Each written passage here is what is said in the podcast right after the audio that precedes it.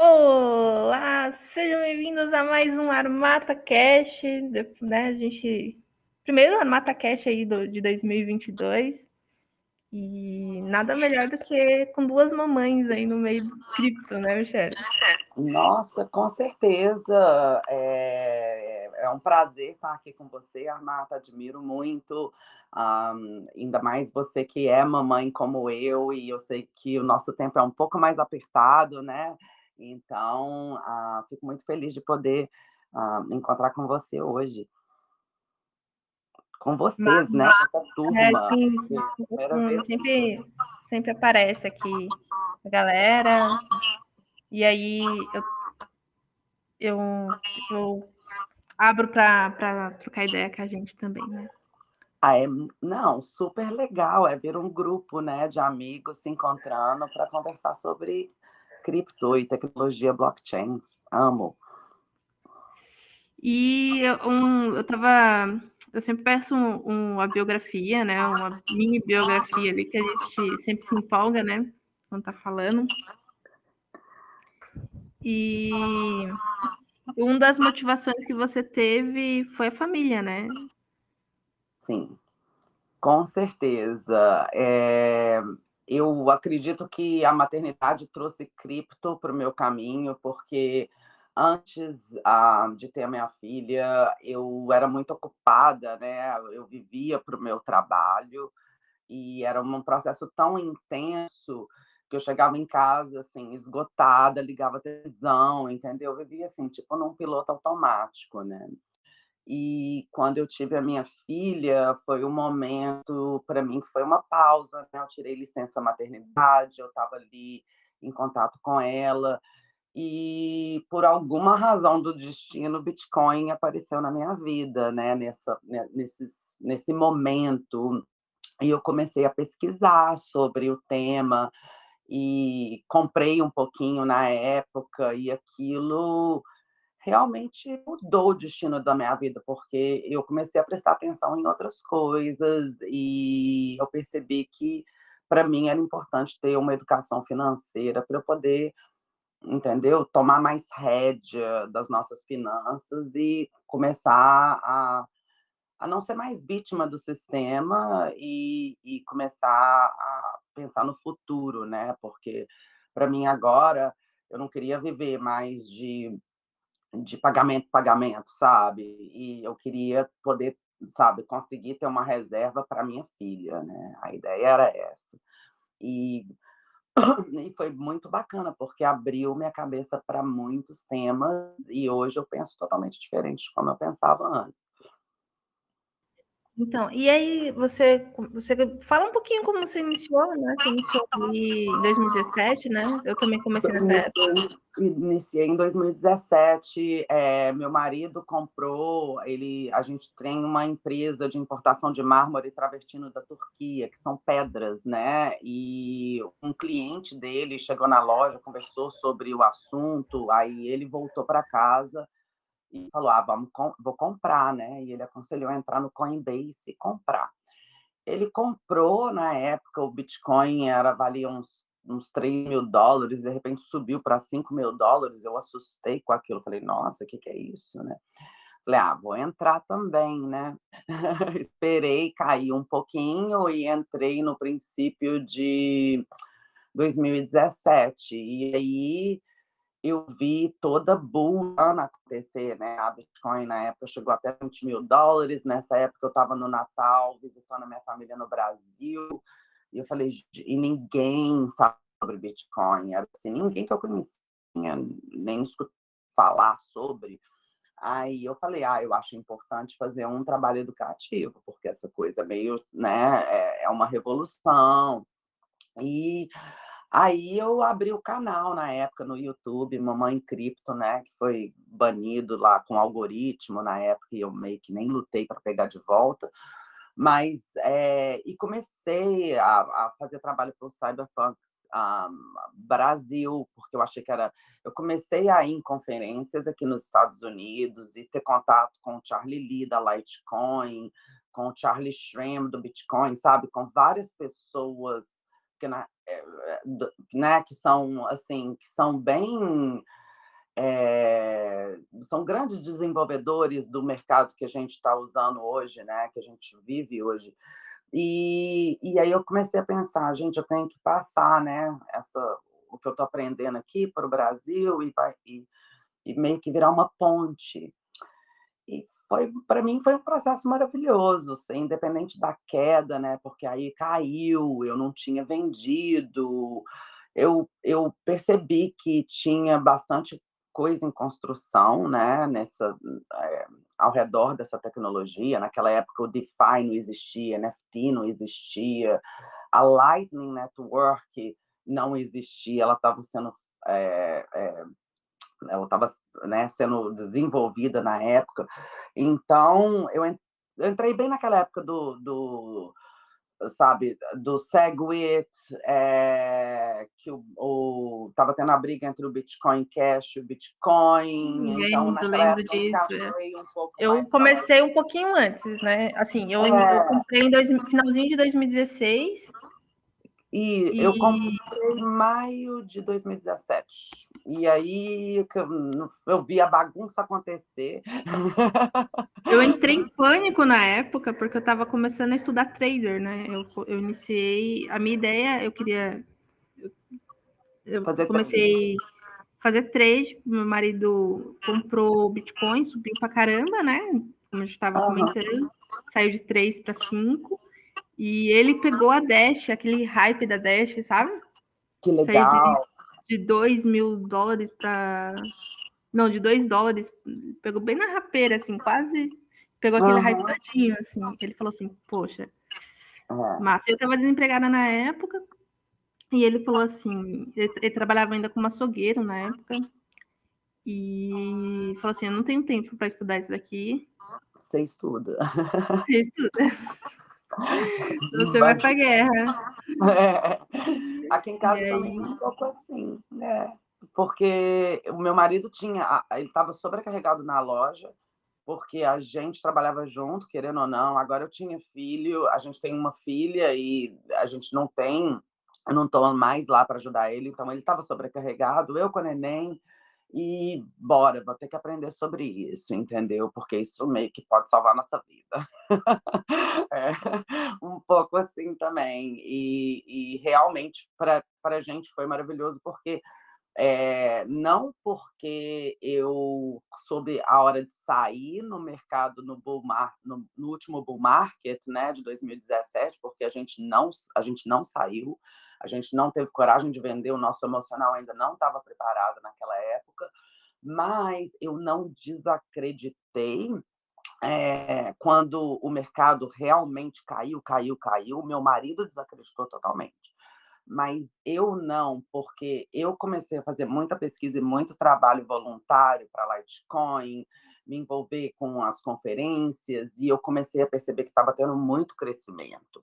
Então, quando o mercado caiu, caiu, caiu, eu estava seguindo vários analistas, né, traders como você, Armata, que, que vivem disso e que fazem isso diariamente, né, que tem muito mais know-how do que eu. Ah, você não sabe, mas se eu não me engano, a gente chegou a trabalhar juntos sem você saber.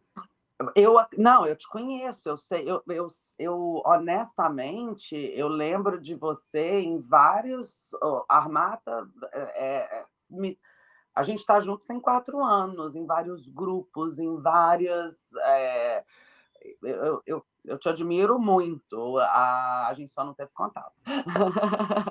Não, então, não, é porque ah, teve uma empresa, não sei se você lembra da X Invest.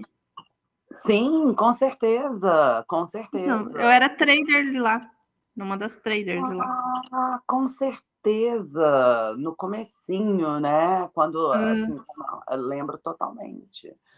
É, e agora você está no Cyberpunks também, você está dentro do canal do Cyberpunks, né? Do então, no Cyberpunk eu estou há muito tempo, porque o Avelino é. me convidou. Que máximo! E eu tenho uma foto com a minha filha com a Avelina, assim, porque eu fiz um trader no ouro, né? Que eu sempre ah. exibo. Essa, essa é, um trader de exibição. Que eu peguei todo o rally do ouro. Que máximo! Ai, que ótimo! E porque assim, né? É, não sei se você sabe, minha filha ficou, ficou na UTI, né? Ela nasceu muito grande, nasceu de meio metro e eu sou um banquinho em formato de ser humano. Sério? Olha, você teve diabetes, alguma coisa? Não. Todo mundo pergunta isso. Não, não tive nada, porque ela era grande mesmo. Olha, é o maridão, então, né? É, então parto normal, sofrido. E aí ela teve uma lesão no ombro e ficou no UTI, né? E aí a oh, pessoa ansiosa, aqui eu vou fazer, eu não podia ver ela, porque tinha acabado de parir, né? Vou fazer o quê? Aí olha o celular, olha a oportunidade. Eu falei, é, acho que eu vou fazer um trader aqui no, no ouro, que é mais tranquilo. Uhum. Uhum. E foi, eu peguei todo o rali ali do, do ouro. E aí eu brinco, né, com ele, que ele é o menino do ouro, né? Aí com a menina do ouro, que é minha filha. É, é, é, a gente tem um carinho muito grande, assim, tem um carinho muito grande pelo, pela Avelina. Mas e aí eu fiz amizade com muita gente ali no Cypherpunk, muita gente ali no da Dash, né? Porque, querendo ou não, boa parte do meu capital eu ganhei na Dash, né? Então. Legal. Fez uma amizade muito bacana com o Rodrigo. Ele e... é o máximo. Adoro é o de coração. Nossa, é uma pessoa muito querida. É... Exato. Foi... E é muito engraçado porque eu acho que foi uma das primeiras BitConf que ele veio. A gente se conheceu numa das primeiras BitConf que teve, que ele veio participar, né? Sim. E, e aí eu tava, eu era a única que tava com a camiseta da Dash. E aí ele falou assim: essa sua camiseta é muito bonita. Eu falei, é verdade. Eu, como T14 Armata, concordo. Aí ele abriu os olhos assim, você é Armata?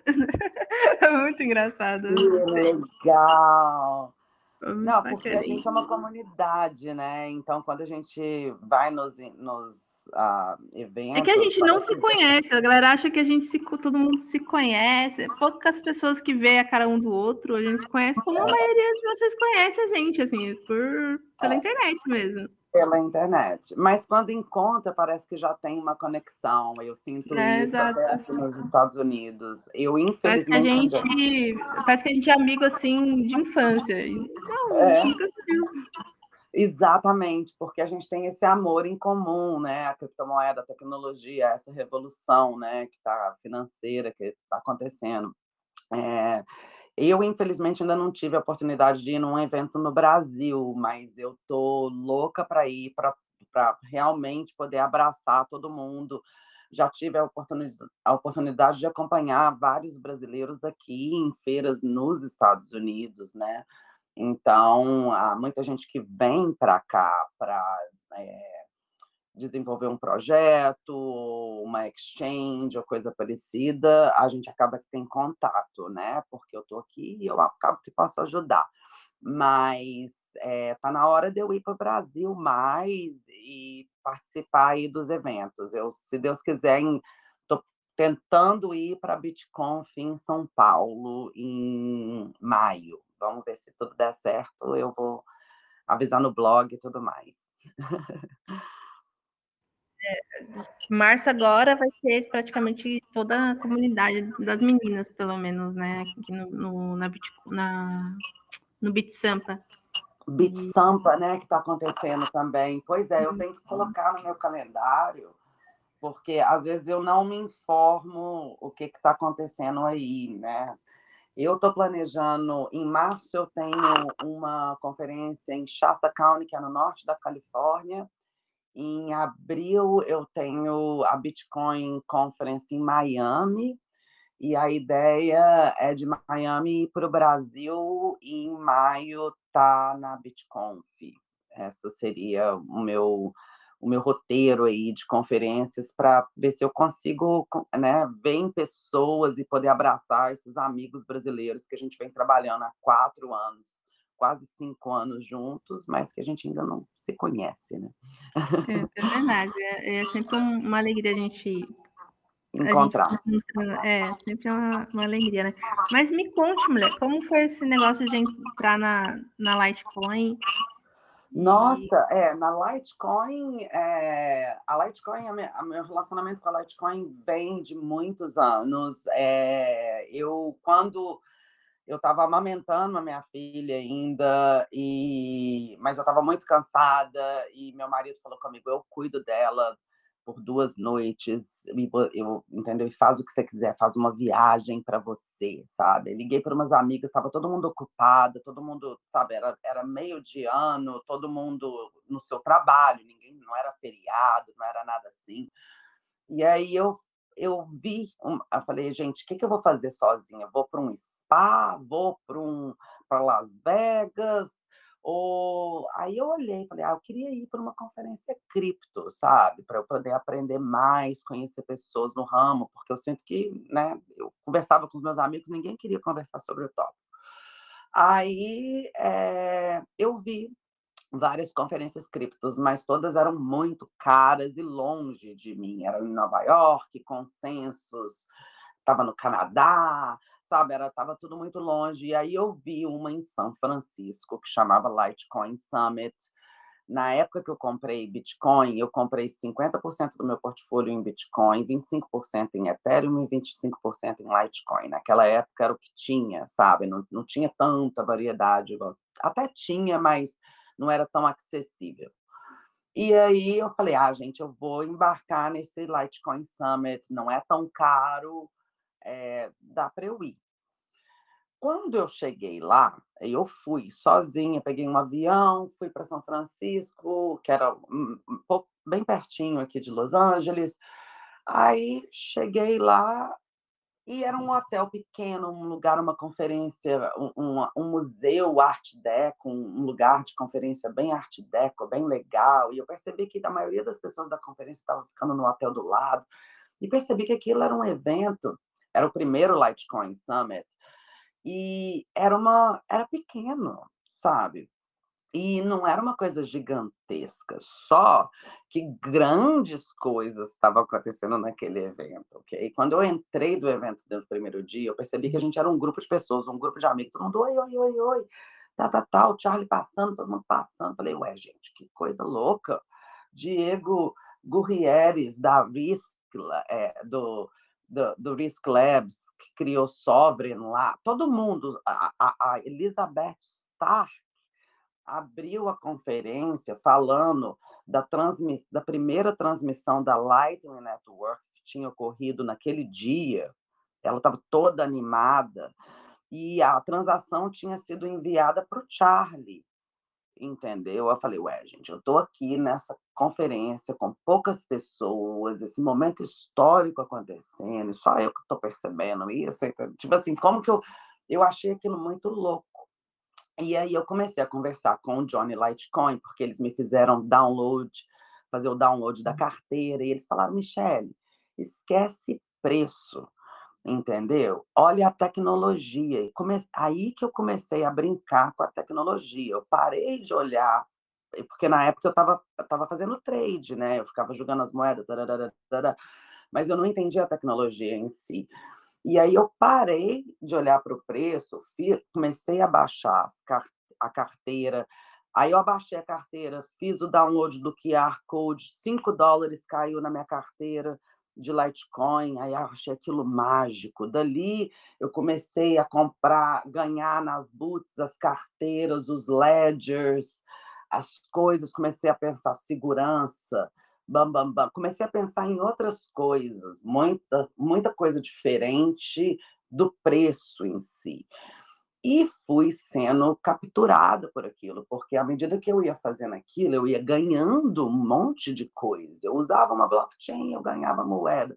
Eu fazia, eu, eu enviava NFT muito antes dos mercados OpenSea existir, porque a gente estava testando a tecnologia com os nossos amigos, entendeu? Então, o que, que eu fiz? Eu falei, ah, eu vou curtir a tecnologia. Naquela época, meu portfólio estava estragado. tipo assim, se eu olhasse para minha carteira, dava depressão, entendeu? Então eu falei, ah. Eu acho que todo mundo ali de começo de 2018. É. Aí eu voltava das conferências, Armata, toda empolgada. Tipo assim, ali conheci o Dória, conheci o Charlie Sheen, estava conversando com o Eric Borges, eu vou começar a cadastrar no ShapeShift. Por exemplo, eu já fazia trade da minha carteira Keep Key é, da ShapeShift no, no é, os, é, tipo assim, há muito antes do Uniswap existir, entendeu? Tipo, porque eu estava ali vendo essa tecnologia desenvolver, estava testando com eles e eu fui sendo dominada por aquilo. Então, por exemplo, agora ShapeShift, ShapeShift descentralizou, quando eu fui assustar, abri, abri meu KeepKey, eu estava cheio de Fox, moeda Fox, entendeu? Que é, descentralizou. É, ontem, por exemplo, eu fui olhar na Wox, a Wox está com uma promoção, tá, fez um artigo que eles estão dando um PIN para as pessoas, para os usuários que chegaram primeiro, entendeu? Então, eles estão dando aquele PIN de reconhecimento, que eu acredito que vai valer alguma coisa no futuro. Recebi o primeirão, entendeu? O launch PIN. Por quê? Porque eu estava ali testando as blockchains bem no comecinho. Não compro moeda, não, não fico comprando um monte de moeda. Acontece que eu ganho, às vezes eu compro, porque eu estou seguindo a utilidade da coisa. Por exemplo, eu comprei Magic barataça para jogar um joguinho chamado Ethermon há muito tempo atrás, entendeu? E aí, quando você compra, você compra um pouquinho em acesso. E aí a Magic, aí eu peguei o trem da Magic só na usabilidade, entendeu? Porque eu estava seguindo a utilidade, não porque eu estava seguindo números. Eu comprei para usar. O X foi a mesma coisa. Eu comprei para cadastrar na Atomic Hub e poder fazer, entendeu? Fazer um mint, brincar com os NFT. Aí acabou que o X deu uma valorizada, entendeu? Sim, sim. É, então, até, é, é, tanto que hoje em dia, né, quando se fala de, de airdrop, né, que a gente... É. Os airdrops de hoje em dia são dados mais para você testar. Né? É, exatamente. Então, se você é um early adopter, é, e está lá brincando com essa tecnologia, grande chance que você está lucrando de alguma forma, né? Sem ter que ah, fazer é, é, um mercado, é um mercado, na minha opinião, tá? É muito mais acessível. Total, total. É, é, e é, é, é bem mais gratificante, né? Porque não tem tantos intermediários especialmente se você está chegando muito mais cedo, né? E você pega uma plataforma que. O que eu falo para as pessoas é o seguinte: eu testo. Se eu gosto da plataforma, se eu acho uma utilidade no produto, vou dar um exemplo. Brave Browser. Eu fiz a minha adaptação para o Brave Browser quando o browser né, foi lançado desde lá eu fui acumulando várias recompensas, né? Porque eu estou usando o Brave Browser. Hoje em dia eu tenho um portfólio super bacana de Brave sem ter comprado um tostão de Brave, entendeu? É, é ah, é muito hoje, hoje eu só fiz é uma modificação. Eu mudei de usar um Google Chrome para um Brave Browser. E hoje em dia eu sou, tenho várias gratificações que vieram para mim por ter feito isso. E não, mas é muito melhor também, né? Ele é, eu uso ele também aqui. Ele é mais leve do que o Chrome.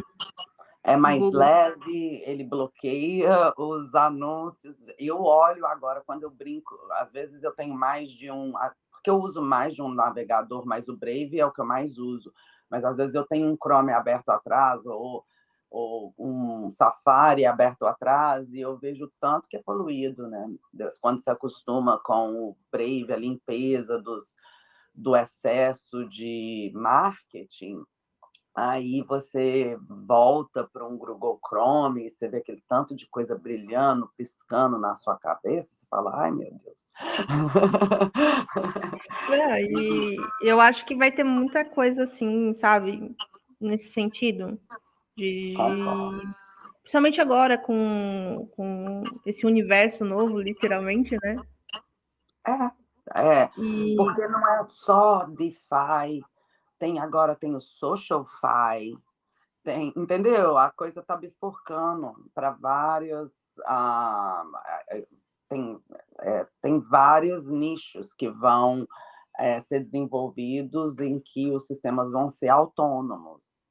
Isso, claro, se tudo for permitido, né? Se a regulação é, for a favor de tudo que está acontecendo. Você, falou, você falou que estava lá num, num, evento, um evento importante, que as coisas estavam acontecendo, você começou a trocar ideia com a galera.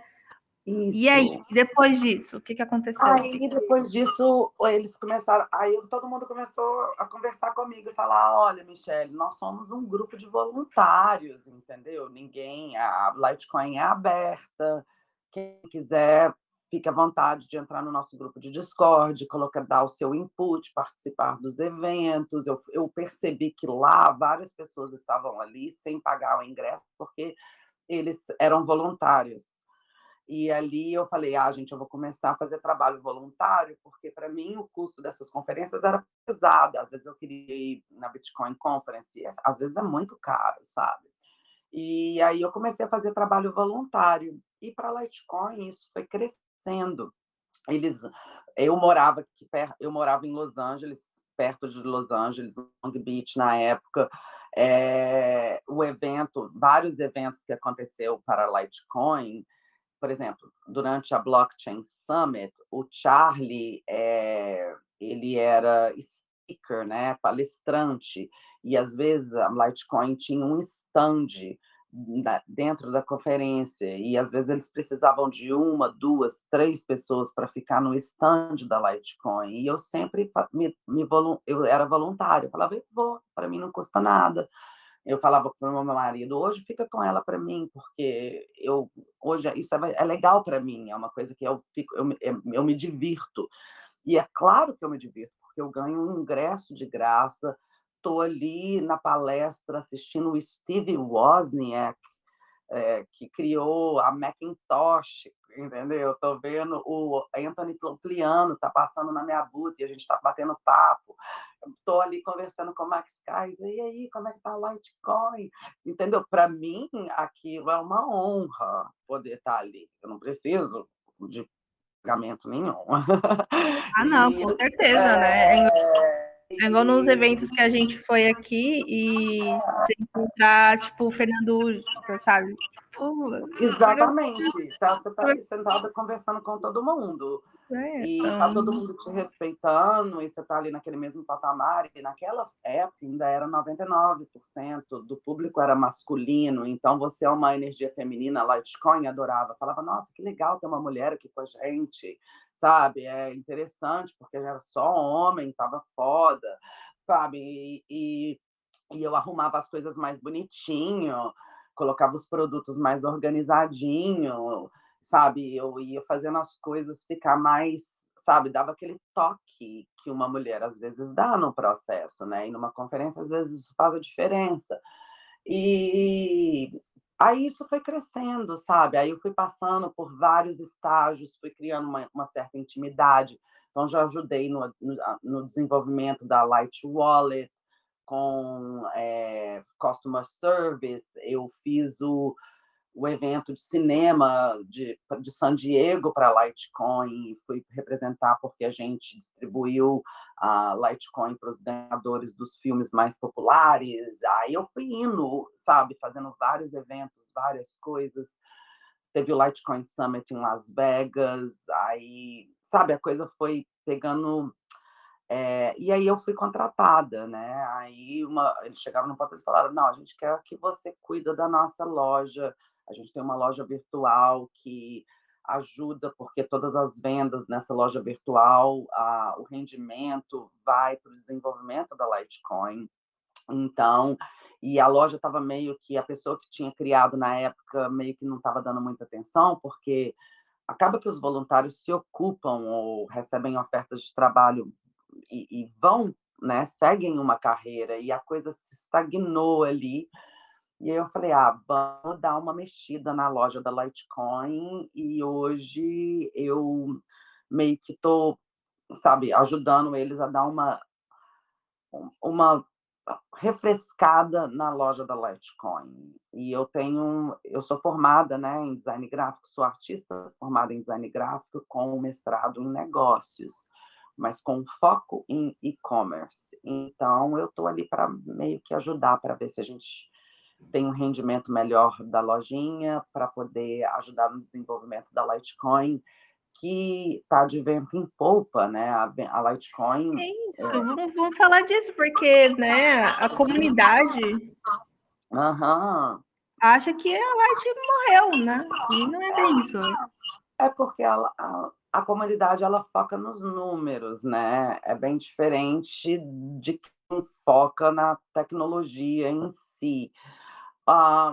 É complicado, porque hoje em dia a gente está vivendo num, num, numa atmosfera na qual a gente tem muita variedade, né, Armata? Lembra, na nossa época, a gente tinha várias altcoins, mas não tantas quanto tem hoje. A gente tem o um mundo de DeFi explodindo, a gente tem o um mundo de NFT explodindo, a gente tem esse mundo bifurcando, né? Porque antes era tudo no Ethereum e agora a gente tem várias blockchains diferentes, Solana, Matic, Wax, é, é, tem, tem muita coisa acontecendo, né? Mas quando a gente analisa tudo e coloca, a gente coloca no nível de segurança, estabilidade, longevidade, né? O que que está aqui, o que, que funciona há muito tempo, né? E eu vejo que a Litecoin é uma delas.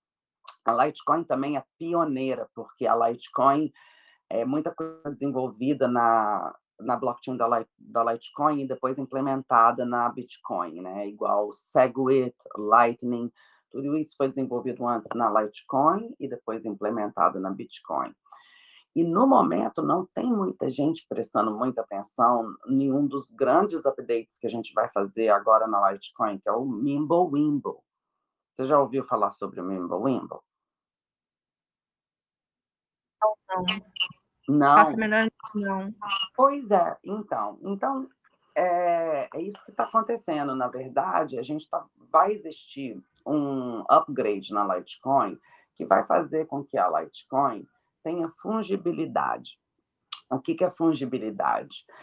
Ela vai ter, ela vai ter as propriedades da Monero sem ah, ser totalmente uma moeda de privacidade como a Monero, entendeu? Imagina você ter uma, uma segunda camada um, na qual você pode enviar a sua transação e sua transação ser mais como dinheiro. As pessoas não conseguem rastrear o valor que você tem naquela, na sua carteira, entendeu? Então, você tem aquele elemento de, de privacidade, porque uma vez que você envia a, a Litecoin usando o Mimblewimble, você não... As, a pessoa que recebe, ela não consegue ver é, quanto que você tem na sua carteira. Ela não consegue rastrear suas transações, ela só consegue ver a transação que você enviou, entendeu? Igual uma Monero. Só que isso é uma camada, isso não é, é nativo. A Monero, por exemplo, ela tem vários problemas porque é, os reguladores não gostam dela, né? Porque ela é uma moeda muito privada e se para que para né, para o sistema, para os governos, ela, ela é o que eles não querem. Já a Bitcoin a Litecoin, eles são total transparência, o que é ótimo, mas não é seguro, não funciona exatamente como dinheiro no momento. Se eu envio Litecoin para você, você consegue ver quanto eu tenho na carteira, na minha carteira, entendeu? E dali você consegue ver todas as transações que eu já enviei, todas as transações que eu já recebi se a gente não tem uma privacidade, né, que é, o que é bom, porque é legal ter transparência, mas no mundo real funciona como dinheiro, o dinheiro em si? Ainda não. Então, a Litecoin vai ser a única moeda que vai ter essa propriedade em si, pelo menos por um tempo, né? Pode ser que mais tarde outras vão implementar esse código que a gente está sendo desenvolvido na Litecoin, mas tem muita pouca gente prestando atenção nisso, e eu acho que isso é um, é uma ferramenta essencial, a fungibilidade do dinheiro, né? É porque o, o foco na maioria da, da, galera mais antiga sempre foi o, a privacidade, né? É, não a privacidade, sim a transparência, né? A, mas a transparência vai continuar lá, porque a, por exemplo, a, a cadeia original ainda vai existir. E se você der um nível de permissão, a, a por exemplo, a, os reguladores ainda teriam acesso de toda a database, entendeu? Mas se você quer enviar para alguém uma, uma quantia e você gostaria que esse envio seja privado e que essa pessoa não tenha acesso ao seu saldo, você vai poder fazer isso com a Litecoin. Mas se os reguladores quiserem ver mesmo o valor dessa transação, de onde veio essa transação, existe uma maneira deles terem permissão para conseguir acessar toda essa data, entendeu? É como se fosse um banco mesmo, por exemplo, quando eu envio um cheque para alguém, ou quando eu pago com cartão de crédito, ou quando eu pago em dinheiro, não tem como as pessoas saber quanto que eu tenho no banco, correto? Não, é, elas sabem que eu enviei esse valor, mas não sabem o valor que eu tenho no banco.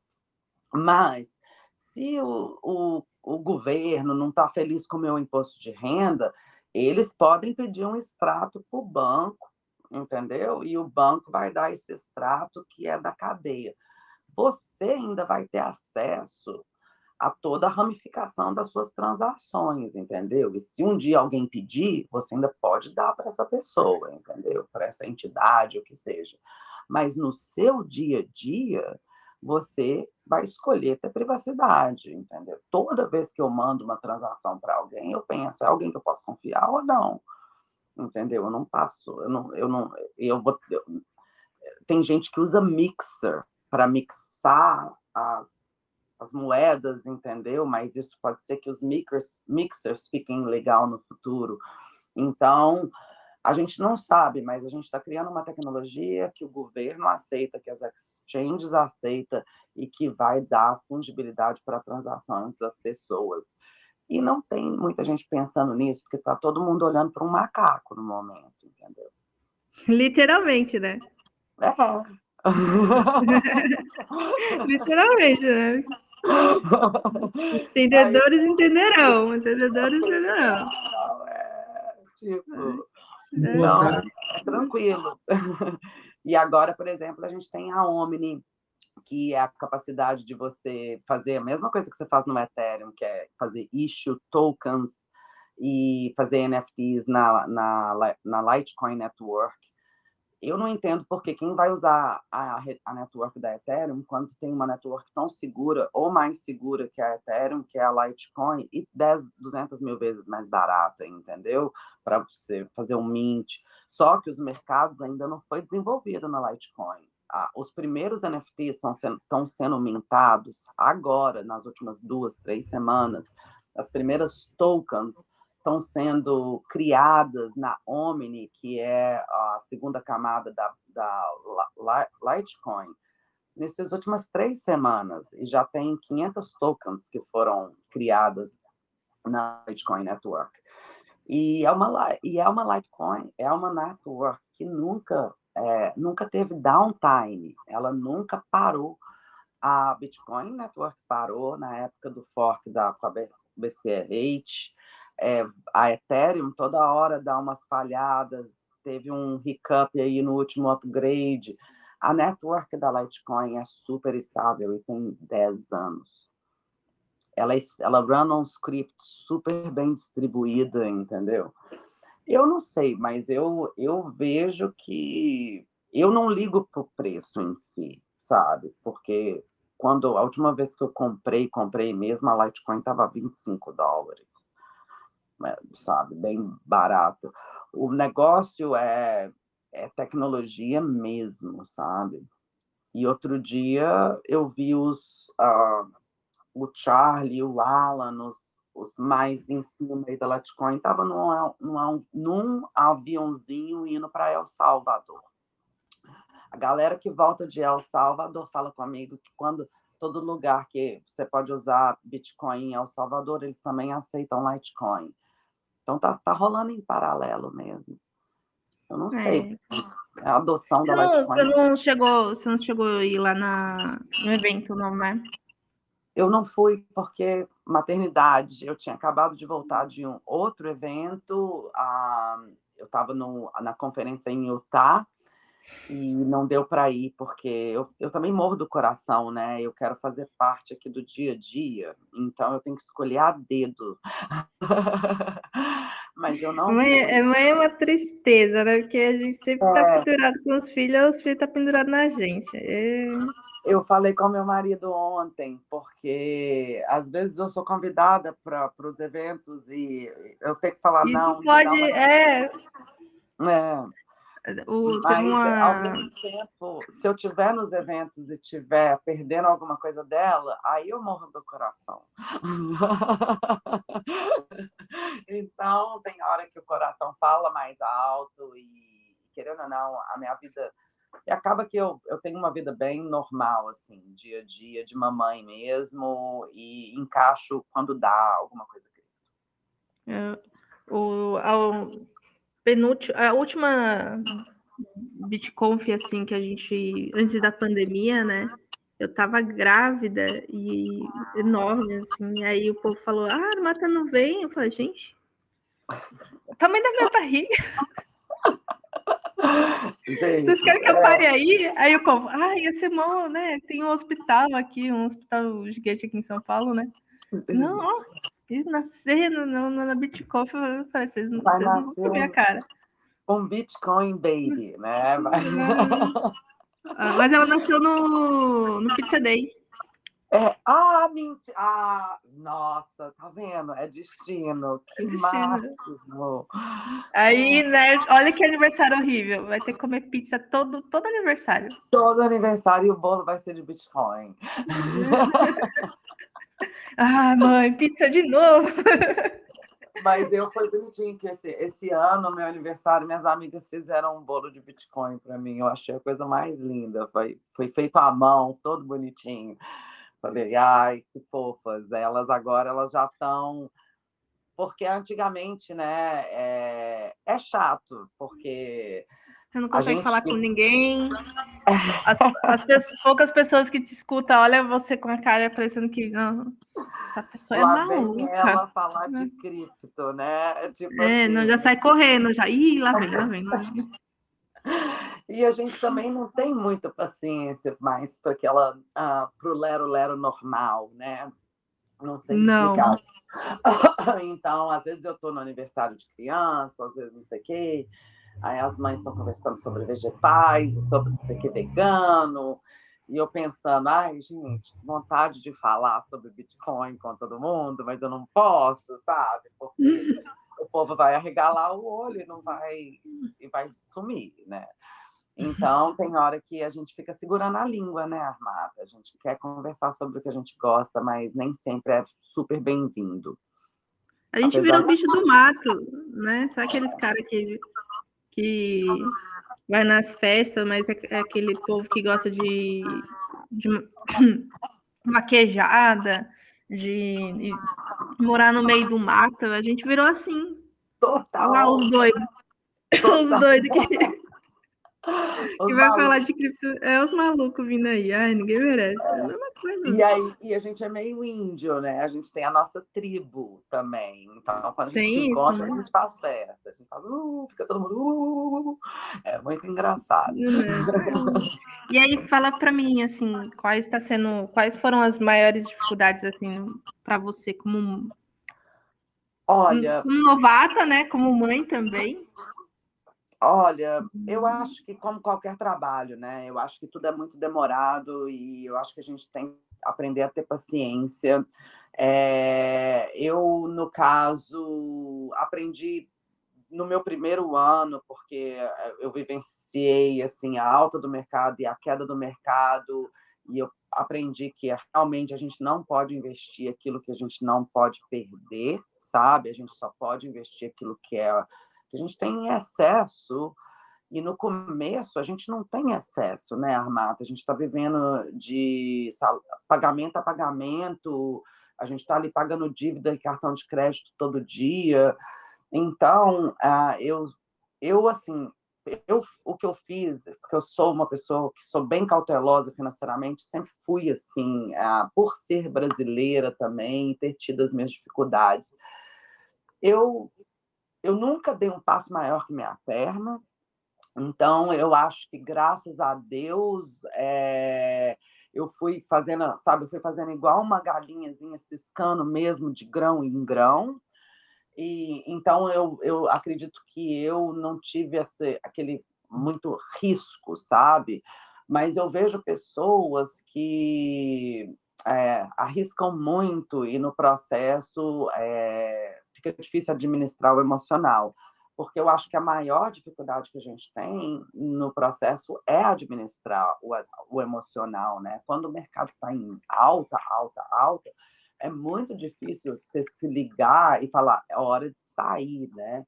Então, Porque a gente sempre quer mais, a gente é ganancioso demais, cara. É, sede ao pote mesmo. E a gente. É, então, no começo eu não tinha metas, aquilo me atrapalhou muito. Hoje minhas metas são mais claras quando eu entro em qualquer é, atividade né, de trade nesse sentido. Então, hoje eu vou com mais cautela e com mais é, know-how da minha saída. E outra coisa é a perda de tempo, né? Porque eu acho que hoje em dia eu, eu valorizo meu tempo muito, então eu tô, eu tô fazendo um sacrifício maior em administrar o meu tempo melhor, para eu não ficar mudando de tarefas e, e, ser mais produtiva naquilo que eu faço, entendeu? porque eu sinto que cripto, às vezes, é, é tanta coisa para aprender, tanta coisa ao mesmo tempo, que a gente se perde um pouco. E eu estou ah, tentando me focar um pouco mais. Não, é... No começo eu sofri bastante, porque eu sou quase nada ansioso, né? Pois é, é, né? É. E, então eu sofri muito, assim, porque eu, eh, eu comecei com mais difícil, né? Porque hoje a galera trabalha muito a finanças mesmo, né? Você comprar como investimento, não como trader, né? E eu comecei com mais difícil. Uhum. Eu comecei já com um carro de Fórmula 1, entendeu? E eu não morri porque eu sou muito cagona.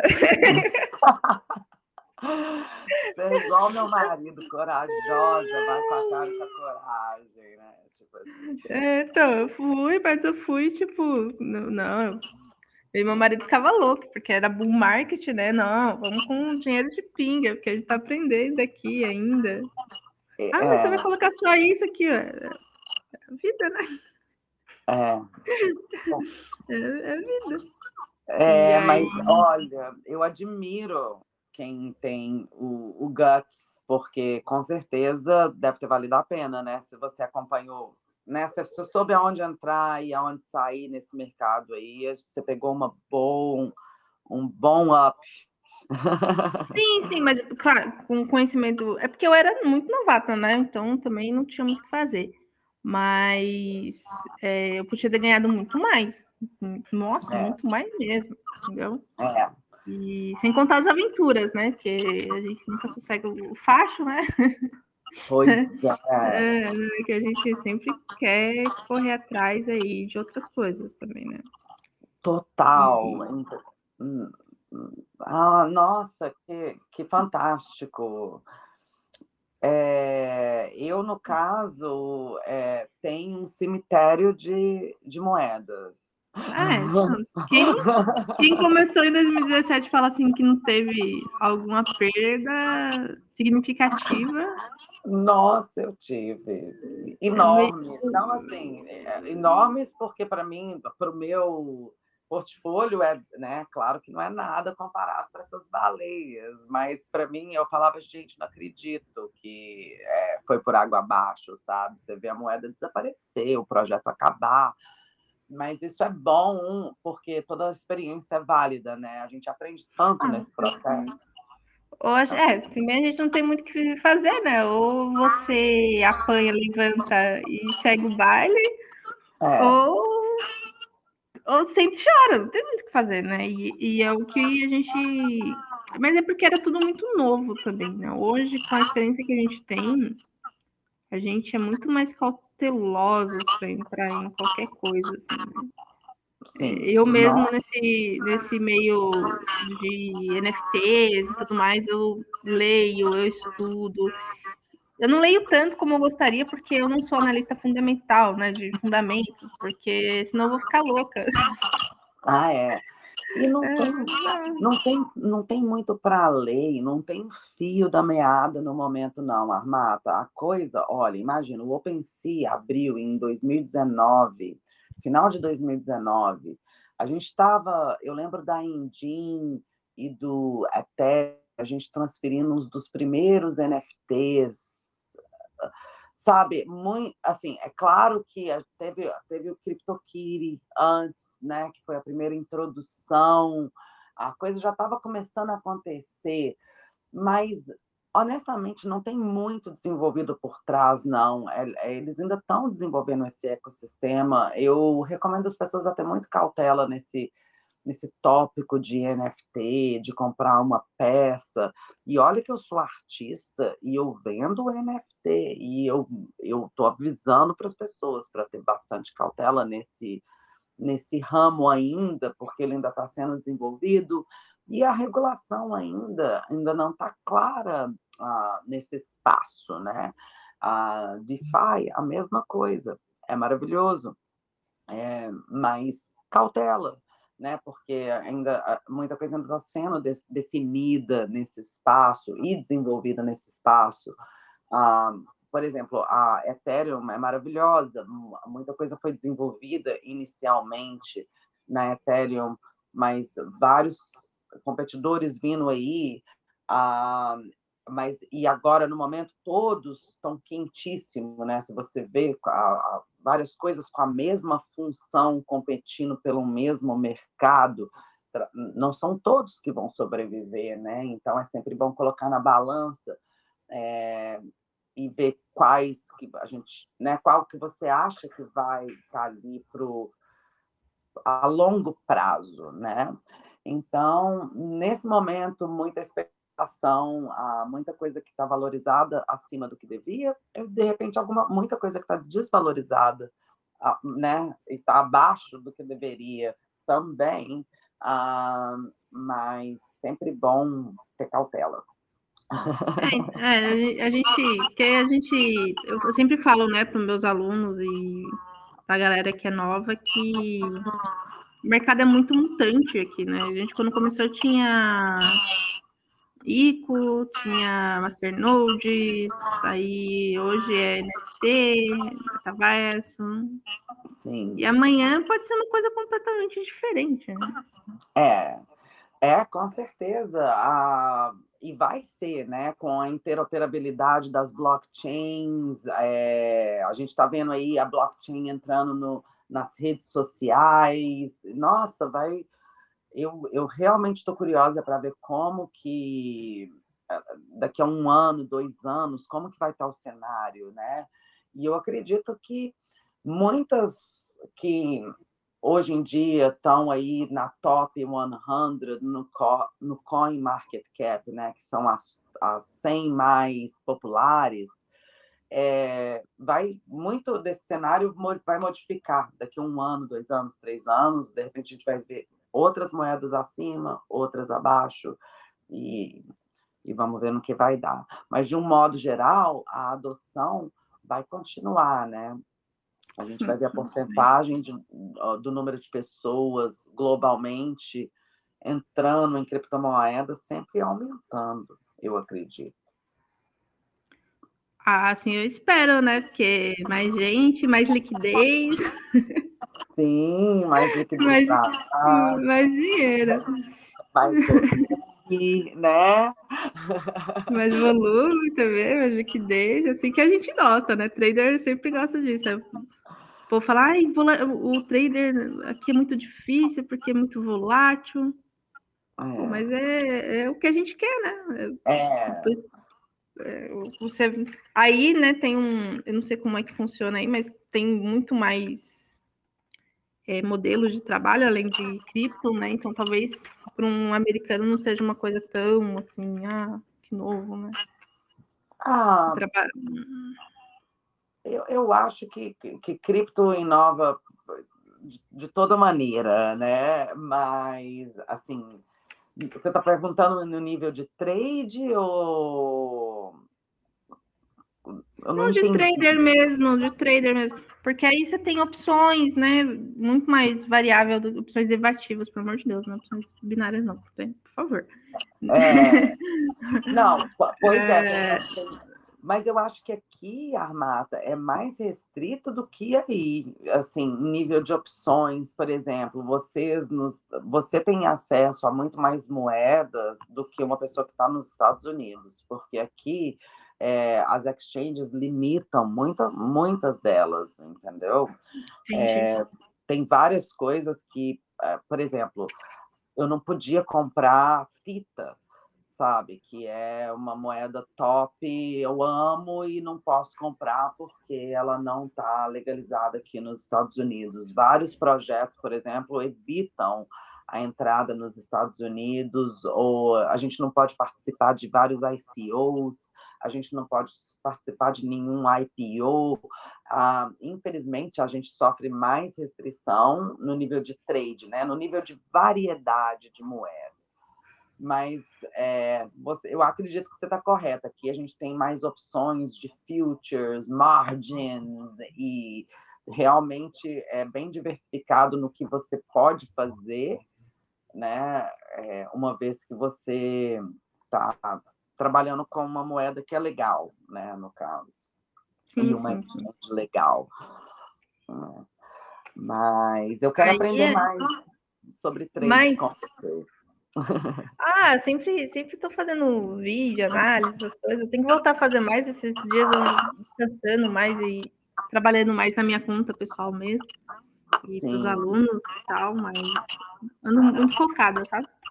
É... E falando em, em, em, foco e projetos, quais são as novidades aí para da Mamãe Cripto para o mundo cripto? Nossa, eu, eu tenho algumas novidades. É... Eu tenho, tenho uma. Meus NFTs vão sair ah, possivelmente em um filme ah, vão virar pôster do filme NFT The Movie, né? Que é um filme que está sendo produzido aqui nos Estados Unidos e conta a jornada de vários artistas no mundo de NFT. E eu assim fui chamada para fazer é, a arte para os posters e também um comercial que vai passar dentro do filme e assim um grande orgulho ter fazer parte desse projeto Uh, outra coisa que acontecendo é tem um projeto do Luan, uh, um projeto super legal, que é um jogo chamado Phoenix Hash. Ele está desenvolvendo um jogo muito legal e eu estou ajudando ele com a arte para esse jogo também. Uh, é um jogo de sorte, totalmente de sorte, totalmente transparente, é, usando data da blockchain e no processo as pessoas também vão ganhar. É, o NFT é mais um NFT de utilidade, sabe? As pessoas ganham tokens, mas as tokens também tem NFT envolvido, então estou fazendo NFTs para esse projeto também. É, continuo trabalhando com a Litecoin, vou estar presente em alguns eventos. Enfim, tem sempre alguma coisa aparecendo. É, eu queria poder falar sim para tudo, mas como eu sou mamãe, é, eu tento encaixar sempre aquilo que dá para fazer de casa, né? Que, e arte é uma delas, então estou tendo bastante pedidos para arte.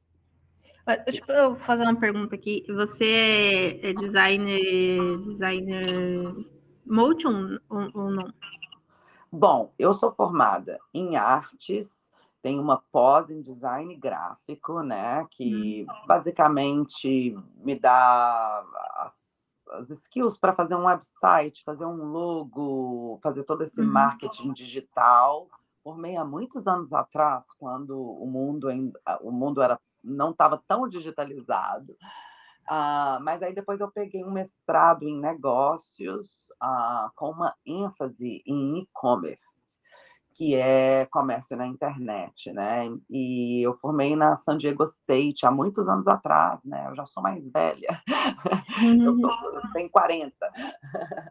E, e nesse processo. Tá nova ainda, tem, tem muito pecado ainda para cometer ainda. É, ainda tenho. Isso, é, tem muita lenha para queimar ainda. Eu, eu acho. sou bem cyberpunk. Eu sou, eu falo que eu, eu não. Eu, eu ainda tenho uma mente super jovem, sabe? É, inclusive, a minha audiência é uma audiência jovem, né? Porque eu sou bem louquinha da cabeça de vez em quando.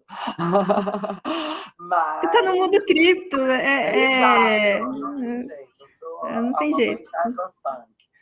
E então a arte tá, eu tô, eu tô unindo no momento esse mundo tech com o meu mundo arte, porque tinha muitos anos que eu não pegava tinta, que eu não pegava na minha caneta e fazia um desenho, e tá tendo esses pedidos e ter, é, sabe, ter que mexer com a minha criatividade de novo, tá sendo maravilhoso para mim. Mas eu, no caso, eu estou criando peças únicas para projetos que já têm um intuito, né? É, ou eu estou fazendo um mint de um NFT que a pessoa também recebe a peça em si. Então, eu estou trabalhando uma, uma, uma maneira de autenticar a arte que eu já estava criando, né? Então, é, e o NFT está me ajudando no processo.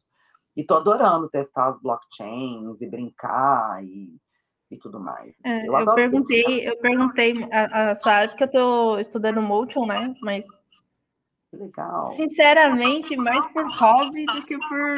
Né? Eu não vou ser tão. É... Sou novata nessa área ainda, digamos assim, né?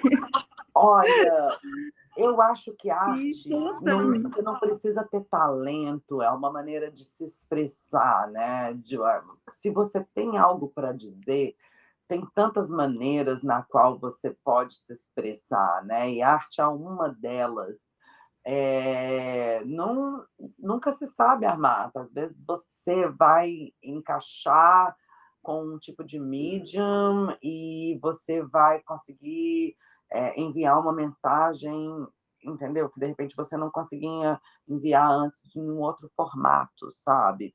E hoje em dia eu nunca imaginei que eu, alguém ia me pedir para fazer um pôster de um filme com a minha técnica de bolinha. Porque essa técnica de bolinha, por exemplo, é uma técnica que eu faço desde a minha infância, quando eu estava na escolinha. Eu fazia os nomes das minhas melhores amigas e preenchia o papel com bolinha, assim, porque eu, às vezes eu, eu ficava escutando o professor falar e eu sempre queria que eu tinha que ficar com minhas mãos ocupadas, sabe? Eu era uma pessoa inquieta uma, uma criança inquieta, então tá desenhando para mim fazia com que a aula fosse mais confortável, sabe? E essa é uma técnica que eu faço há anos.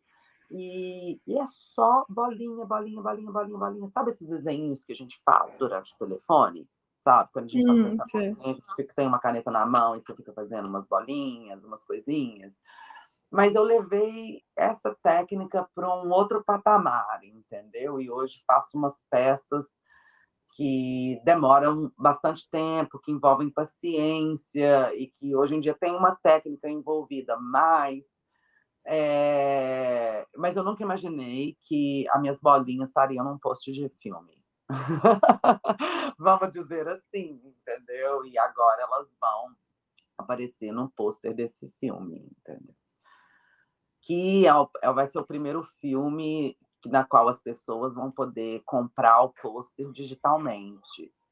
Né? massa, muito, é, muito massa é, isso. É, é, tudo tão, tão, é. tão maluco, né? As coisas acontecem de uma forma tão maluca. É muito maluco. E, é. e por incrível que pareça, né? A gente já está mais de uma hora trocando ideia, nem parece, né? Meu marido deve estar tá daqui a pouco ele vai bater na porta e falar, vem. É.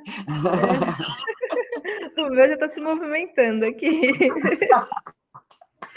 e aí. É, eu, antes de encerrar, eu pergunto. Eu pergunto duas coisas, né? E uma delas é qual foi a coisa mais maluca que aconteceu com você no meio cripto? Ai, nossa, meu Deus. Tem que ser uma coisa maluca. A primeira convidada foi a Snaila. E a é, Snaila mas... colocaram o nome dela na Deep Web. Colocaram o número de telefone Deep Web. E aí o povo foi comprar coisas para ficar mais tranquilo, se é que me entende. Ah, um, um, negócio verde, sabe? Sim, sim. E ela, como assim? Como você conseguiu meu número? Meu Deus do céu. Eu tô tentando pensar em alguma coisa maluca que já aconteceu comigo. Assim, é, eu acho que tudo é muito maluco, porque às vezes eu me encontro. É, eu acho que a coisa mais maluca mesmo que aconteceu comigo foi ser chamada para fazer uma pergunta para o Steve Wozniak na minha, primeira, na minha segunda conferência cripto, quando eu não entendia nada sobre cripto ainda, sabe? O cara, acho que ele gostou do meu chapéu, não sei o que, que ele fez. Ele falou: levanta, levanta, vem cá. E me chamou e me colocou numa fila. Quando eu vi, era uma fila no final da conferência, você tinha que fazer uma pergunta para o Steve Wozniak. E tem eu, aí eles tiraram uma foto minha, foi publicada essa foto, eu fazendo a pergunta, mas na época eu nem, eu nem, eu tenho até que assistir o vídeo para ver o que, que eu perguntei, entendeu? A, eu, eu não lembro o que, que eu perguntei, mas só sei que eu perguntei, eu acho que eu perguntei para ele é, qual era a carteira favorita que ele, que ele usava mais entendeu? Tipo assim, qual que era a cripto... se ele usava alguma carteira de criptomoedas. Aí ele falou que não, que ele tinha criptomoedas, mas que ele não tinha, não sei, na época, não sei exatamente qual foi a pergunta, tem tanto tempo. Mas eu fiz alguma pergunta sobre carteiras para ele, qual que era a carteira favorita dele, alguma coisa assim. E que ele falou, e, e aí ele eu, eu lembro que ele fez uma, uma, uma, resposta, tipo assim, ah, eu, eu até poderia, tipo assim, até eu uso, mas eu não posso responder, porque pode ser que aumente o valor dessa carteira, sabe? Alguma coisa assim. Ah, foi uma, ele me deu uma resposta que não foi uma resposta que eu esperava na época. Eu sei que ele, tá ele deu uma esquivada, assim, ele foi, foi se esquivando assim, de você. Ele foi me esquivando de dar a resposta. Ele não quis me dizer qual era a carteira, a criptocarteira dele favorita, entendeu? Eu estava esperando ele dizer se era um Ledger, um Trezor, ou um, entendeu? Ou ele não uhum. sabia e não usava, e não entende, ou ele não quis dar a resposta por porque de repente mais tarde eles vão lançar a própria carteira, alguma coisa assim. Só sei que ele teve que dar uma esquivada com a minha pergunta e não respondeu diretamente. E a última pergunta aqui que eu faço para ti, o que, que você recomenda para o novato? Para ir com cautela, uh, para não para não investir uh, um dinheiro que não pode perder, uh, se você está apertado no seu dia a dia, não deixe de uh, investir em cripto também. Nesse caso, troque, uh, vamos, vamos pôr uma cervejinha do final de semana, um cafezinho que você toma, troque algo que deixa de fazer uma coisa para fazer esse investimento naquele mesmo valor mensalmente é, e dar cripto a chance, porque uma vez que você é, entrar, mesmo que você perca no curto prazo, é, você pelo menos vai, vai, vai ter um, um nível de aprendizado financeiro e uma, um nível de curiosidade maior para aprender mais sobre o Bitcoin. Outra coisa, aprender, saber que cripto, incluindo a Bitcoin, é investimento de alto risco, mas que entre todas as criptos, a Bitcoin é a de menos risco. É incrível que possa parecer, né? É, é, sabendo disso, e não pensar que cripto é tudo também, que é importante, às vezes, diversificar. Eu adorei no começo da nossa entrevista, quando você mencionou que você faz trade de gold.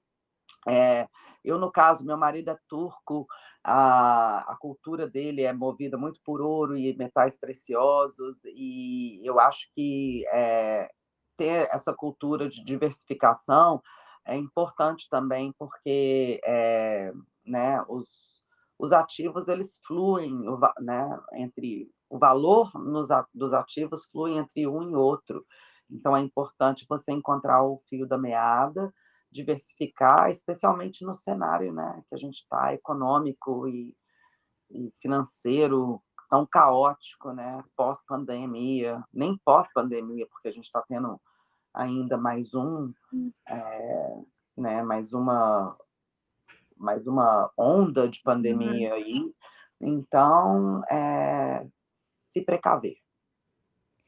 A antes da gente dar uma encerrada aqui, ó, quem chegou aqui, dona Sué. o Rick saiu. É, alguma pergunta, Caê? Ah, eu quero. Aproveita. Não, é que eu tô aqui lavando uma louça. Eu, é, recebi notificação pelo bot que, que avisa de que tá tendo uma chamada de voz do Telegram. Eu falei assim, ah, cripto, eu tava querendo saber um pouco mais sobre cripto. Aí eu cheguei sem saber, assim, eu não conheço nem você, eu não conheço a Mamãe Cripto. Cheguei do nada aqui. E eu tô amando vocês duas, eu tô amando. Porque eu, eu é, recentemente eu tava vendo como sair do país, ou de ver, usar algum tipo de investimento que me, me possibilitasse sair do país e não perder tanto dinheiro assim, assim não perder com transação, com banco. Aí eu caí a ficha que criptomoeda poderia ser uma boa. E eu comecei a pesquisar um pouco. Aí eu queria saber assim a recomendação de vocês para quem não não está pensando em começar exatamente para investir, mas exatamente para transferir dinheiro ou para ter uma reserva de dinheiro. Assim, vocês recomendariam alguma moeda ou alguma forma de investimento? Sim, no seu caso, Caê, é, se você gostaria de, de, de, de, investir sem ter o risco da volatilidade, você poderia entrar numa moeda estável, tá? É, as moedas estáveis, elas são, elas têm o mesmo valor que o dólar. Ela está sempre com valor equivalente ao dólar. E você pode usar elas para fazer suas transações ok? Você pode enviar. Então, muita gente antes, quando vendia o Bitcoin, quando o Bitcoin ia cair, voltava para o dólar. Mas hoje em dia, as pessoas estão voltando para as moedas estáveis, como o Tether, USD, que eu posso até citar algumas, e se entrando em contrato com a gente, a gente passa uma lista. E essas moedas, elas não têm a volatilidade da Bitcoin, mas elas têm a capacidade de transferência imediata, como a Bitcoin e, e outras criptomoedas, mas você não corre o risco. Mas é, você vai você vai estar tá comprando basicamente dólar, mas ele é um dólar digitalizado, né? E ele é uma criptomoeda rastreada no dólar. Né? Tem ali suas controvérsias, mas o que eu recomendo é, além disso, né, de estudar um pouco a stablecoin, né, que a gente fala,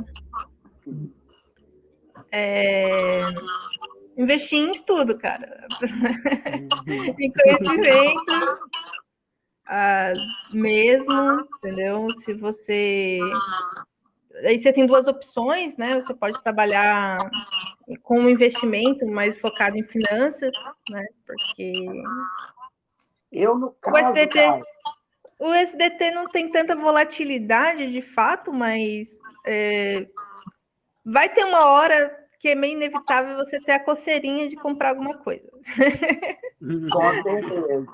A não ser, Armata, que você deixe rendendo, né? Eu, no caso. Ah, sim, tenho, stake, é, né? Pode colocar em stake. Mas aí, de qualquer forma, ele vai ter que estudar, né? Porque é stake, como funciona os stake. Tá é, você tem que estudar para caramba, porque tem um bom caminho para você navegar.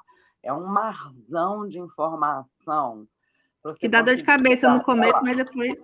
É, mas Nossa, mas tá difícil mesmo de aprender. É, não é fácil. Mas, não olha, eu sou mamãe, eu e a Armata conseguimos aprender amamentando, filho. Então, você consegue também. É, isso é verdade, isso é verdade. É por isso que eu amei demais ouvir vocês, assim. Eu, eu só tô ouvindo o um podcast de homem que, tipo, só fala as mil maravilhas de todas as criptomoedas, nunca fala é. algo ruim, nunca fala um aviso, tipo, eu fico assim, gente, esses homens estão pensando no que da vida tão é. de boas, assim. Aí eu é. vocês assim, falando a verdade, falando o que, que acontece com vocês, falando dia a dia, eu fiquei, gente, que maravilhoso. E aí é isso, é, é maravilhoso, é um universo gigantesco, tem muita coisa, tem, tem muita coisa, assim, hoje, na nossa época não tinha tanta coisa, mas hoje, nossa, é, hoje é difícil de ficar confundido entre uma coisa e outra. Outra coisa, é, Kai, é você também é, começar a utilizar plataformas da blockchain, ok? Por exemplo, se você assistir os seus vídeos, ao invés de assistir no YouTube, assistir numa plataforma da blockchain, por exemplo, como a Odyssey ou a Cost TV, você vai receber umas gorjetas em criptomoedas e vai começar a criar um portfólio sem ter que investir em nada, tá? Se você usar o Brave Browser, ao invés do Chrome no seu computador, você vai ganhar umas Braves mensalmente. Então, quando você quando, os sistemas descentralizados, eles são sistemas na, no qual você pode participar. E quando você participa, você é remunerado, entendeu? Mas para participar, você tem que fazer parte dessa comunidade. E muitas vezes, para entrar, você tem que entender e ter a moeda. Mais uma vez que você participa, você é remunerado. Por quê? Porque eles são sistemas descentralizados. Quando, uma, quando eu monto um canal no YouTube, o YouTube não me paga nada imediatamente. Ele fica com todo o lucro que ele recebe dos comerciais que eles colocam nos meus vídeos. Só após ah, eu qualificar 4 mil horas, mil seguidores, que eles vão me jogar um troquinho. A maioria, o bruto mesmo, do lucro fica por YouTube. Mas existem redes descentralizadas na qual esse lucro é dividido entre as pessoas que têm, a, têm o, o, o token, né? que tem a criptomoeda da, da blockchain. É, né? e tem casos de, de, é. de, pessoas por questões políticas ou por questões censura, é, censura que vai para a Cost TV e Teve tem um caso aqui no Brasil, né, que foi um brasileiro que ele tinha uh, um canal no YouTube sobre videogame, sobre o Xbox, né, sobre a plataforma da, da Microsoft. E ele tinha um sócio que fez uma piada racista, é, é, piada de humor negro, na verdade, né? Uhum. E aí sentaram o pau nele, assim, ele foi banido do YouTube. Nem foi ele, foi o sócio dele. Mas, Sim. né, ele acabou pagando por isso. E aí ele foi. Entrou, teve processo. Ele tinha um nome chamado Xbox Mil Grau, aí ele foi retirado. A, a Microsoft exigiu que ele tirasse o, o, o Xbox, né? Sim, olha. Então, assim, ele foi bem penalizado e Hoje ele ganhou o processo de, de racismo, porque não, não foi ele, né? Não foi a empresa dele que fez. Sim. Mas ele não pode ter um canal no YouTube. Hoje ele é um dos maiores. É, maiores. Como eu posso dizer aqui, Michele? Um dos maiores lá no Cost TV. É, Produtora um de conteúdo do Cost TV. Do conteúdo do Cost TV. É. Eu gosto no Brasil eu já ouvi falar muito bem da Cost TV, é, eu uso a Odyssey também, mas é, no meu caso, o algoritmo, né? É, na época que eu tinha canal, eu tinha um vídeo da minha filhinha falando é, eu, eu amo Litecoin, uma coisa assim que ela gravou. A gente gravou quando eu voltei de uma conferência, eu esqueci. E quando o algoritmo mudou, que você tinha que marcar se seus vídeos não era para criança, né?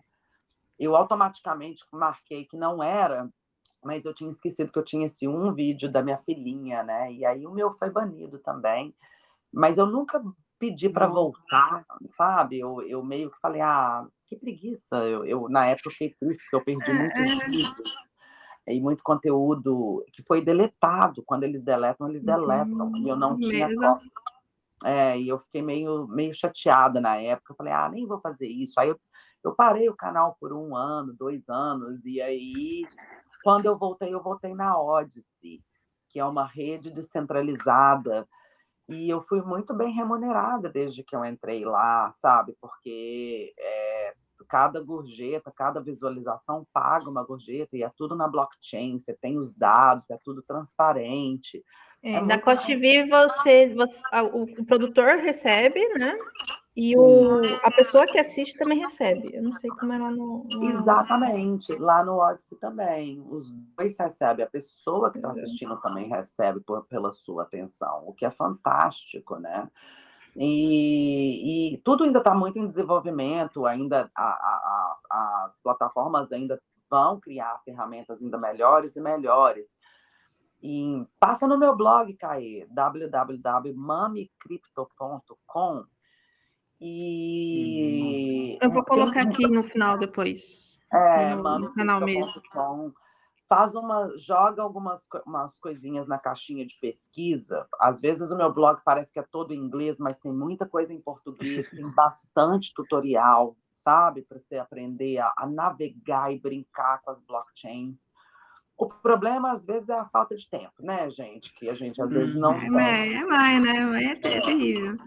É. E no meu lado é mais voltado para o mercado de, de, compra e venda mesmo, né? De comprar, vender, gestão de risco, stake também, que eu tenho, né? Eu tenho só para procurar, eu tenho um, um canal só para procurar gemas, né? Pois é. Não, olha, o seu trabalho, Armada, é fundamental, porque para pessoas igual eu, que não faço trade, não estou acompanhando no meu dia a dia, eu passo no seu canal e eu pego aquele, sabe, o suco que eu preciso para fazer as minhas escolhas do mês ou da semana. E eu tenho, eu tenho mais ou menos uns seis ou sete traders que eu amo e confio e, e, e, gosto do jeito como eles fazem a análise deles, e eu sigo há anos. E eu vejo que muitas vezes coincide, sabe? Às vezes não coincide. E eu, eu pego a perspectiva de vários e fui formando, né? O meu próprio trade pessoal. Então, com o tempo, a gente. Só que eu não faço no dia a dia, sabe? É uma coisa. Eu. eu... Não, igual eu falei para ela que Hoje eu estou fazendo trade assim, mas porque é tudo, automático, é tudo automático hoje, né? Tá, tá tudo automatizado agora. É. Porque oh, vou... as cria pulando em cima da gente, não, não, tem condição é. não. Não dá, exatamente. Ó, por exemplo, eu compro, vou comprar, se eu comprar uma criptomoeda para trade, por exemplo, vamos supor que eu comprei um pouco de WOX na Bitrex, transferi um pouco para brincar na blockchain, mas comprei um excesso, tá? Comprei a, bem baixo, aí eu vamos supor que eu comprei a um dólar, estou dando um exemplo, ok? Vou, se eu estou num bear market, eu já vou deixar uma venda feita na exchange para 4 dólares, 5 dólares, 10 dólares, 20 dólares, 50 dólares, igual eu faço com Dodge, por exemplo. Compro na baixa a, 12, a 0,12 satoshis. A minha vende de comprar Dodge a 12 satoshis, a 20 satoshis. Foi a última vez que eu comprei ah, Dodge. É nessas análises, a gente faz umas análises fundamentalistas. Faz um tempo que a gente não está fazendo, porque o mercado está tá lindo, é. só que não, né? Para compra, por enquanto, né? Provavelmente vai cair mais um pouquinho. É bom para você ficar de olho para ver o que está mais barato, né? Tá em promoção aí que a gente brinca. Ai, Mas. É, que a gente pegou a, a, a, XS antes da, da Empíricos, a gente até tira sarro, assim. Então eu peguei uma moeda que saiu de 3, 4 dólares para 50. Pois é. Não, eu coloquei os meus. É, e eu nunca coloco uh, uma sell order num valor só. Eu meio que vou, sabe? Eu, eu chamo de raspando os lucros à medida que vai subindo, né? Subiu 10 mil, raspa 10%. No, no Bitcoin, por exemplo, subiu a nota 10 mil, raspa 10%, e vai brincando. E aí eu fui criando uma estratégia mental. Hoje em dia eu estou super confortável com ela e e, e vivo assim. Mas é com o tempo, Kai. Isso você desenvolve com experiência também. Você tem que. A gente faz muita cagada também. Faz, faz. Mas assim, o importante é ganhar. Não, aqui é liberdade total. Eu falo a pessoa que é pior do que o Mandercy Gonçalves. Eu não tenho mais nada. E aí, a ideia é essa: você estudar bastante, investe em conhecimento. É, tem muita coisa gratuita, você não precisa gastar dinheiro uh, com curso, essas coisas, tem muita coisa. A menos que você fala, pô, tô muito perdida aqui, eu não sei nem para onde anda isso aqui. Aí você investe num curso e tudo mais. Investe em cursos Carmata de preferência, que tá baratinho, né? Normalmente tá aí 600 reais um, então assim, praticamente de graça. É, e... é. E estuda, estuda bastante, porque para evitar perdas, né? Perder você vai perder, não tem, é inevitável, você não vai ganhar sempre. Não dá para ganhar sempre no, no, meio cripto, hum, mas. Acho que foi por isso que eu nunca entrei no, no mercado de cripto, porque eu sempre via que ele flutuava demais e, e subia demais, descia demais. E, tipo, se eu botasse qualquer dinheiro lá, e qualquer dinheiro meu faz assim, faz falta, né? E eu só via é, essas criptomoedas como forma de investimento. Aí eu fiquei assim, gente, para eu investir em alguma coisa, eu tenho que botar muito dinheiro. Mas quando eu boto muito dinheiro numa criptomoeda que, que ela cai, eu vou ficar sem dinheiro. Então não, não vai dar, assim. Aí eu nunca pensei em comprar criptomoeda. Só agora que eu estou realmente tendo um pouquinho mais de vontade para essa transferência assim, internacional, para ter uma outro tipo de reserva e para brincar Não, mas mesmo, hoje, tá? hoje em dia, hoje em dia eu tenho aluno aí que tem, sei lá, menos de 500 reais, mil reais e faz um, um troquinho, sabe?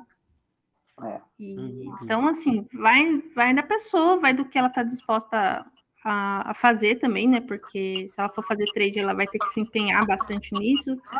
Ou se ela. Qualquer coisa no meio cripto, você vai ter que estudar muito, assim. É.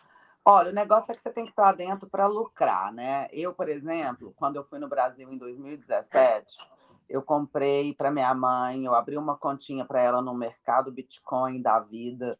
Falei, ah, mãe, na época eu não entendia muito, mas eu falei, vamos comprar um pouquinho, sabe? A gente comprou na época, eu acho que eram 600 reais na época, isso em 2017. Aí caiu, começou a valer uns 300 reais, ficou aquela coisa lá mas depois deu uma subida. Esse ano, quando tava, o Bitcoin estava 60 mil, eu falei, mãe, dá uma olhadinha na sua conta, só para você ver. Nossa, você tem que ver a felicidade dela quando ela vê o valor. Então, é... você tem que meio que ou colocar e esquecer, e esperar um tempo, falar, ó, isso aqui vai ser uma reserva. É, porque é um investimento de longo prazo, né? Ele tem que de longo um prazo. É. Uhum. Porque se você ficar ali olhando todo dia, você vai meio que estressar. Ou, ou, tem gente que faz uma outra estratégia, que é colocar cinquentinha todo mês. Ao longo prazo, quando você olhar para trás em quatro, cinco anos, você pode ter certeza que você vai estar no positivo. Mas mesmo que essa queda gigantesca, mesmo que essa queda é, de gigantesca, é. o Humberto Leal ele tem esse projeto, né? Só que ele compra 100 reais todo mês. Ele está com 218% de lucro. Pois é, mesmo com essa queda gigantesca, porque ele começou a comprar e chega num ponto que o mercado vira e você começa, aí você fica totalmente no lucro. E, é maravilhoso quando você está totalmente no lucro. Eu acho que, é, por exemplo, eu, eu hoje em dia eu não compro mais criptomoedas. Isso é uma coisa que eu já não faço mais. Então, eu tenho trabalhos hoje que eu recebo em criptomoedas, minha vida é invertida, eu recebo em criptomoedas e tenho que trocar para dinheiro, ok? hoje em dia, hoje em dia isso está sendo a minha dificuldade, viu? Porque P2P, é. os P2P brasileiros ficou tudo rico, é. entendeu? Tudo Aí... viaja, tudo bate perna para conseguir achar um mais fácil ganhar é. na loto. Tá difícil, viu, moço? Tá difícil. Mas pois hoje em dia é. também tem corretor é, porque a gente é meio cypherpunk, então a gente prefere ficar meio, meio off, mas tem como você converter isso diretamente na corretora, né?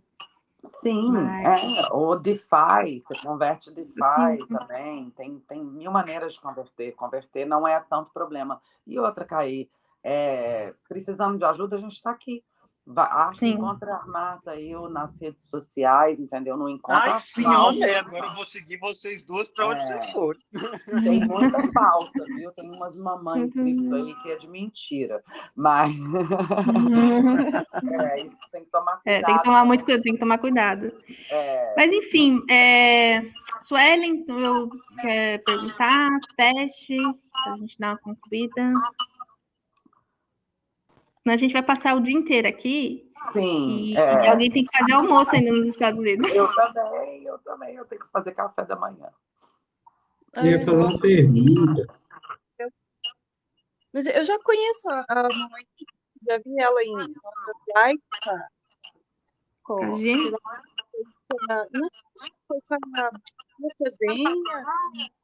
Né? Gosto eu acho que uma deixar o microfone alto, da microfonia. Opa, teste. Não. não te ouvimos muito bem. Deixa eu dar um oi para a Suelen. Suelen, é verdade, eu tenho um programa com a Kátia, a cena, a todos. Agora a gente era quarta-feira, mas agora passou para as quintas-feiras no canal Mundo Cripto Feminino, né? É bem legal. Obrigada por comparecer. Katia esteve aqui também. Eu acho que não vai rolar teste, porque tá dando microfonia. Eu não sei se é do meu lado, se é do lado da mamãe. Tá ruim mesmo quando o teste conversa. É. Tenta mais uma vez, teste. É que vocês têm que deixar o microfone no ar. Se conversar, eu acho que né? Tenta falar aí para ver. Eu queria fazer uma pergunta relacionada a, é, por exemplo, o pessoal usa muito a Binance, né? O, é Rick, que é só, eu tô com o link aqui de texto. É, o pessoal usa muito a Binance para fazer essas compras de cripto, usa o, o, aquele, o token dela. Eu tava querendo saber que eu vi um pessoal comentando, pessoal que, que mexe com NFT e tal, estava falando que provavelmente a moeda Tron iria lançar alguma coisa relacionada a um exchange descentralizado. Eu queria saber se você sabe de alguma coisa nesse sentido. Peraí que eu vou liberar ela aqui, que acho que era o microfone dela que estava dando microfonia. Tá liberado. Tô liberada? Obrigada. É, realmente estava dando mesmo. Desculpa aí, viu, o teste. É... Olha, o Tron Teste é, Teste é uma das primeiras redes que eu ouvi dizer que ia host NFTs, a tecnologia em si. É, como é que chama o, o carinho Justin Sun, né? Que é o criador da Tron. É, eu ouvi dizer Polêmico, eles... Mamilos. Desculpa, não, não ele, é, ele é polêmico. Ele é bem polêmico e eu ouvi dizer que ele saiu e ele desmantelou a fundação. E a Tron está meio que, no momento, um pouco sem direção. É o que a última notícia que eu tive sobre ela, mas eu posso estar desatualizado. É, é, então é isso. Né? A gente não tem muita, muita. Seria melhor. Essas perguntas assim, você tem que perguntar lá para o Crypto Rue, que ele é o nosso analista de fundamentos lá no bunker. E ele manja isso aí. Ele. Menino é bom. Se você precisar, mamãe, que perguntar qualquer coisa sobre qualquer moeda ali que você não. Eu acho muito difícil você não saber, né? O rapazinho não, ali é terrível. Não, tem muita, muita coisa que eu não sei. É, recentemente foi a última, a última notícia que eu dei no meu programa de criptonotícias com a Alissa. Então é por isso que eu estou um pouco atualizada na, na Tron, mas é, e na época que os NFTs estavam sendo desenvolvidos em 2019, ah, muita coisa foi desenvolvida na rede da Tron, mas nada saiu. Eu, eu nunca vi nenhuma plataforma alavancar assim igual a Flow ou a Wax foram crescendo, né? A Tron, pelo que eu vi, deu uma estagnada, mas eu posso estar errado, pode ser que tenha acontecendo alguma coisa que eu não sei. Então é isso.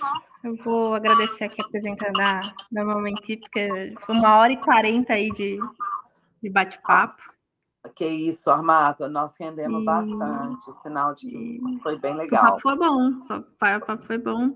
Quero agradecer aqui a presença da Suelen, do Rick, né, que é o teste, Aê. Daqui a pouco eu vou é, mandar lá no privado para. Vou mandar aqui no canal e vou mandar. Manda para mim, mami. Eu não sei o. É, o é... site, eu, não, eu só sei o seu Instagram, o, site, senão eu já tinha colocado também o seu site no, na. O site é Mami Crypto, M-A-M-M-Y, Crypto, C-R-Y, é, C-R-Y-P-T-O.com, Mami Crypto. O Mami que é diferente, né? Com... Eu acho que eu, que eu achei. Eu acho. eu acho que sim. Se precisar, eu mando aqui no, no chat para você, com certeza. Ah, faz essa, faz essa gentileza que eu coloco aqui para a galera seguir você e acompanhar. Ah, tem aqui uns vídeos no, no, sei, né? É, e o lugar que eu diria que eu tô mais presente, assim, no dia a dia, no Twitter. No Twitter é onde eu tô super ativa, onde a minha comunidade é mais ativa, e é onde eu tô lá conversando, às vezes, com o Charlie, com as pessoas mais é, relevantes, assim, do mundo de criptomoedas.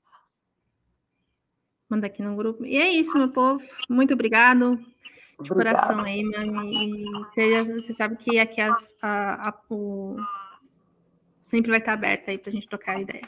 Não, com certeza. Muito obrigada por me convidar. Um ótimo ano novo para vocês aí. 2022, se Deus quiser, vai ser maravilhoso. Ainda vai ser mais maravilhoso ainda no mundo de criptomoedas.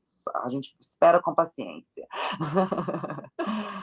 Então é isso. Valeu, obrigado. Para Olá, É nóis. Tchau.